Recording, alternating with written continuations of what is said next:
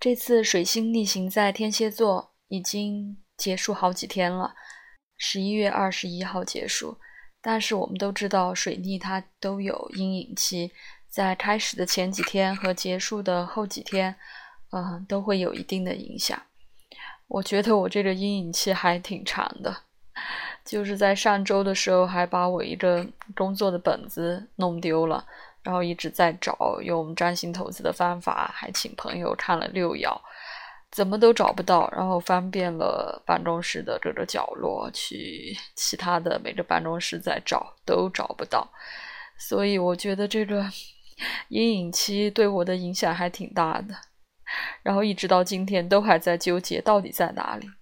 刚刚又还请群里的一个小伙伴又帮我看了六任，说可能有点悬。其实我也早就放弃了，觉得可能回不来。嗯，那为什么会想到这个阴影期的问题？除了这个本子丢了，然后周六点外卖的时候也点错了，同一个菜点了两份，送到的时候还以为商家怎么搞的，同一个菜有两盒。呃，所以这是开篇回顾水逆的时候和大家分享一下这两天。我的一个感受吧，应该说这次水逆的时间呢不算是特别长，它是从十月三十一号开始的，到十一月二十一号结束的，也就是二十二天左右的时间。呃，那有时候长的时候呢，我们会差不多一个月左右吧。嗯，那我之前也翻了一下我的录音，呃，今年因为水星逆行都是在水象星座。逆行在双鱼座的时候，我做过一期节目，嗯，就是也分享了一些感受。后来逆行在巨蟹座的时候，嗯，就没有专门录节目了。呃，其实我想一想，还是应该啊，都有一些记录，嗯，后面呃也回顾起来也有一些回忆吧。所以，嗯，虽然这次逆行结束了这么久，已经好多天了。呃，我还是想做这么一期节目，跟大家分享我的在水逆期间的感受。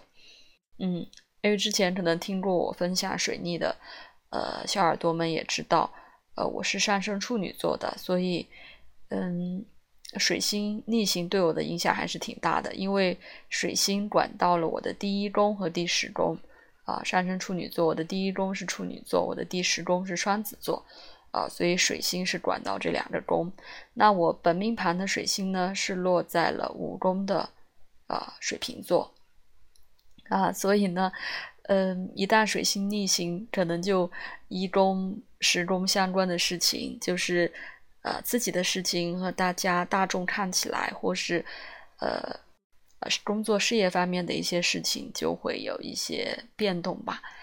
那落在呃行运盘的时候，落在不。不同的宫位就是会展现出来的影响。那就拿这次来说，因为这次水星是逆行在天蝎座，那就是落在了我的三宫。对，所以就是跟啊一些呃客观的状态和信息表达相关。所以就按照我说的，为什么到阴影期都结束了，嗯，还会出现这样的小问题？呃，本子丢了，然后订错餐，这些都是很明显的信息的事情。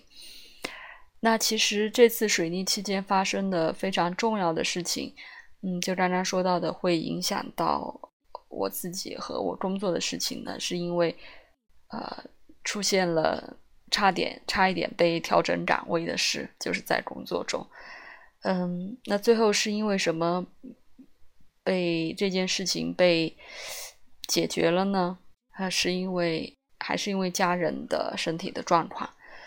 嗯，那就还是其实跟呃这个水星在三宫有关系，就是 很莫名的，因为三宫就是和我们相关，我们呃身边的其实嗯客观存在的一些情况有关系，呃，所以反正这个过程很复杂了。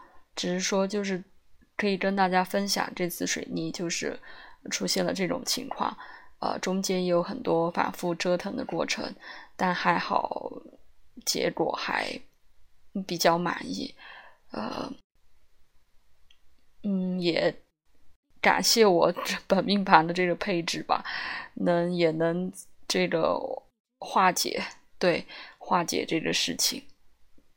那这个就是这次水逆期间发生的比较重要的事。那我记得双鱼座分享的时候，嗯，当时也回顾了，因为。但是的话，就是水星逆行在星盘，就是在我的七宫，那就是，嗯，对家人的身体也出现了一些状况。然后水星上次水星逆行在巨蟹座的时候，呃，是在我的，想一下啊，在我的有点短路，在我的十一宫。对，十一宫就是呃大家达成的都在做的事情。对，嗯。因为水星逆行巨蟹座，大概就是在呃七六七月份的时候嘛，就是水星巨蟹座的那段时间，所以那段时间年终的时候，可能呃工作上和嗯工作上的一些合作的关系啊，然后又有一些推进往前，因为之前遇到一些。呃，困难停滞了，可能也有一些推进的情况，大概是这样。因为当时我没有呃专门回顾水星巨蟹的这一期，我现在回想起来，大概大概是发生了这样的事情。嗯，所以呢，嗯，各位小耳朵，如果对水星逆行感兴趣，就可以关注一下呃自己本命盘里面的水星是管到了哪两个宫，水星管道的宫就是你的呃双子座和处女座所落的呃。那两个宫头啊，然后你的水星落在本命盘的啊哪一个位置啊，就是和你平时的表达方式相关。那当水逆的时候啊，行运的这颗水星啊，又是在你的哪一宫呢？就是代表嗯，水星逆行期间可能会呃触发的事情，就是在这个领域这个方面所发生，嗯。大家喜欢分享，想要分享的小伙伴也可以啊留言和我一起分享吧。好的，那今天就先分享到这里喽。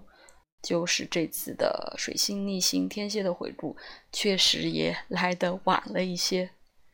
好的，晚安，再见。